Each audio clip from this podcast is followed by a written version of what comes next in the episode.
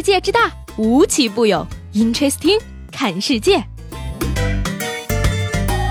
本节目由喜马拉雅青岛独家出品。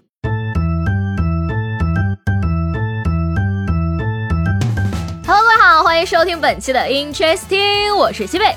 中秋已经过完了啊，今儿是小长假开工的第一天。但是我知道呢，你们都已经收心，打算过十一了。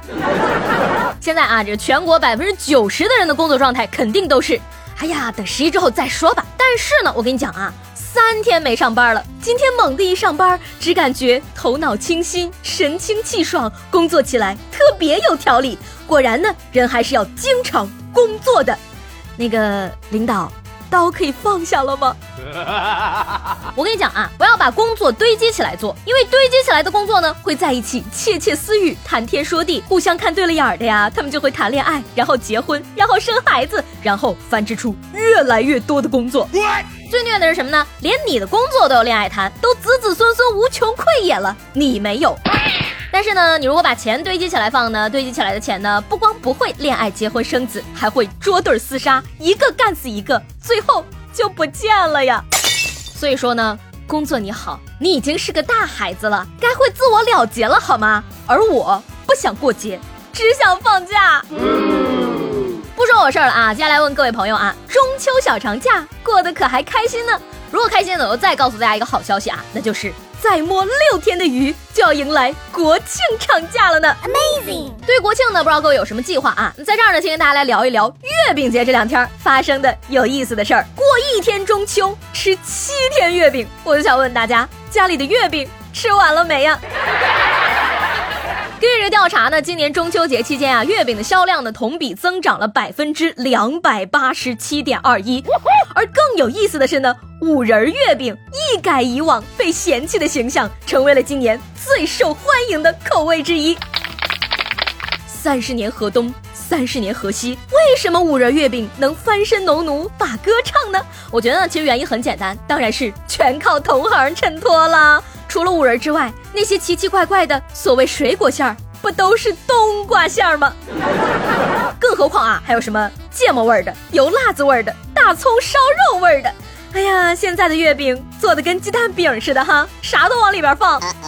讲真啊，不要争什么五仁蛋黄，南方月饼还是北方月饼好吃了。总之呢，月饼是不好吃的，要不然不会一年只吃一回，对吧？那我说月饼难吃呢，肯定有人不服了啊！不服，接下来我就告诉你月饼为什么难吃。说最近的这个上海宝山保利夜都幼儿园呢发给孩子的月饼显示生产日期啊是为二零一七年，而对此呢宝山教育的工作人员解释称啊是打码机出现故障了，工作人员误贴标签所致。不是啊，你印个二零一九，我还会相信是你打码机出现故障了。你印二零一七，谁信呢？我跟你说啊，我可是有这个贴标签工作经历的啊。只有把生产日期贴晚的，没有把日期贴早的，好吗？你说说你们现在怎么连理由都那么不走心了呢？月圆人团圆啊！不过谁能想象到啊？就在今年的中秋节，高铁霸座家族就这么团圆了。霸座带有人才出，各领头条好几天呢。霸座哥、霸座姐，甚至霸座婶儿，各位可能都不陌生啊。而至于霸座大爷，就得细细说来了。说在九月二十号呢，在郑州读大三的乔同学呢，乘车去鹤壁，火车上的一位大爷买的是无座票，但是呢，却占了他的座，并说拍吧拍吧。两个小时的车程啊，列车长劝了他一个小时，仍然无效。最终呢，同车厢的一名男乘客看不下去了，把大爷拽了起来。哎，从男到女，从老到少啊，请问你们这些人平时都不看新闻，都不上网的吗？还是觉得自己脸大不怕曝光呢？日本有这个现象级的小偷家族啊，我们也可以拍一部霸座家族嘛。谁说中国拍不出好电影的？都怪你们不懂发现生活中的奇葩。本来呢，你以为出来这个高铁霸座家族呢，也就出的差不多了。但是没想到呢，这事儿啊还没有完，还出了一个升级版——国际友人霸座。嘿，说前两天呢，在这个上海至阜阳的 K 八四八二列车上呢，霸座事件的女主角换成了女国际友人。据说啊，这位外籍女子啊，不仅强占别人的座位，拒绝出示车票，而且呢，还向拍摄视频的人群泼水。不过呢，后来呢，经过这个列车乘务人员劝说调解呢，外籍旅客让出了座位，并且呢，向这个被泼水的旅客呢道了歉。哎，占座，拒绝出示车票，泼水。看来大姐应该算是这个非常良好的入乡随俗了啊！霸座男、霸座女、霸座婶、霸座大爷，再加一个霸座国际友人，孙贺的轮椅都快坐不下了呢。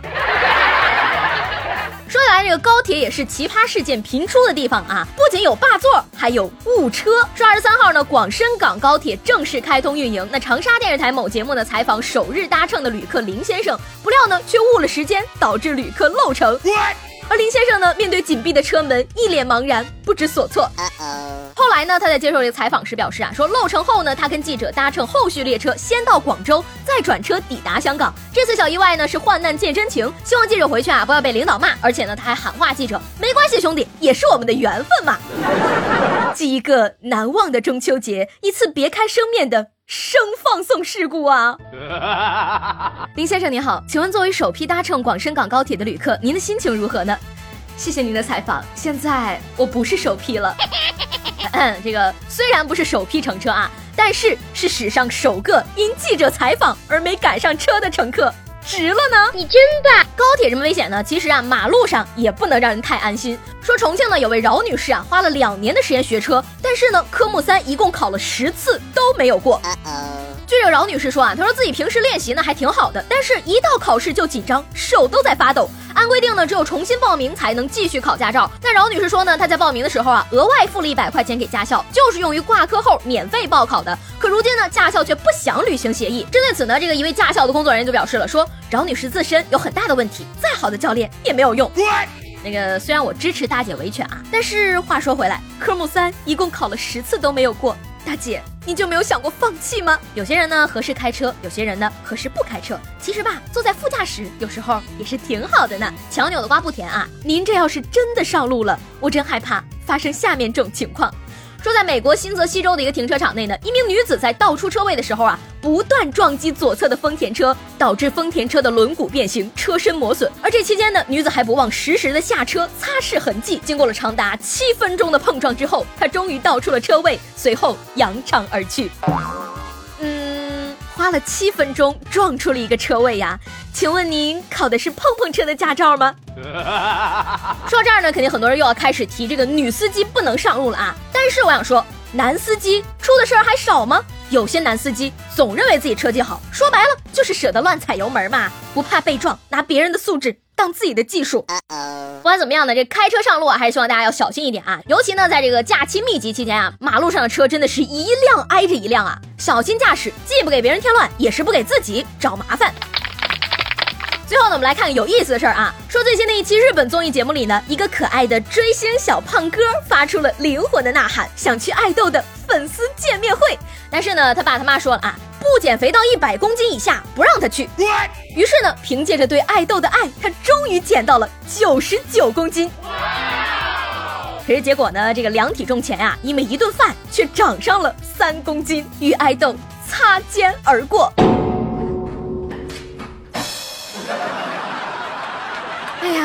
呀，肉也没吃好，爱豆也没见着，心疼这个一顿可以吃三公斤的孩子呀！其实我跟你讲啊，百分之八十的人呢，只要不吃夜宵啊，就能很快瘦下来。但是你做不到，因为你是另外的百分之二十啊，吃不吃夜宵都会胖。上一节目中问大家啊，能给你打满鸡血、燃起斗志的一句话是什么？这位叫做从来不主动说的听众朋友说啊，在学校最能满斗志的就是下课了或者老师来了。你看看，一看这位朋友就还年轻，没有体会到踏入社会的艰辛。像我们这种社会人，能让我燃起斗志或者颓废一天的，一定是钱呐。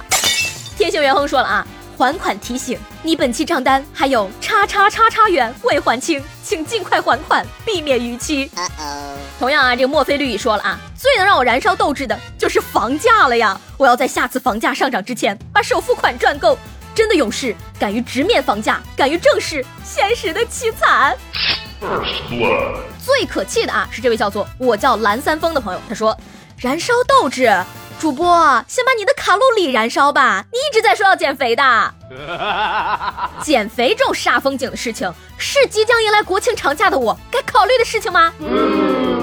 说起来呢，马上放假了啊，相信呢很多人呢是不愿意把假期浪费在家里的床上以及外卖上的啊，所以呢，在人山人海中出去旅游也是一个不错的选择啊。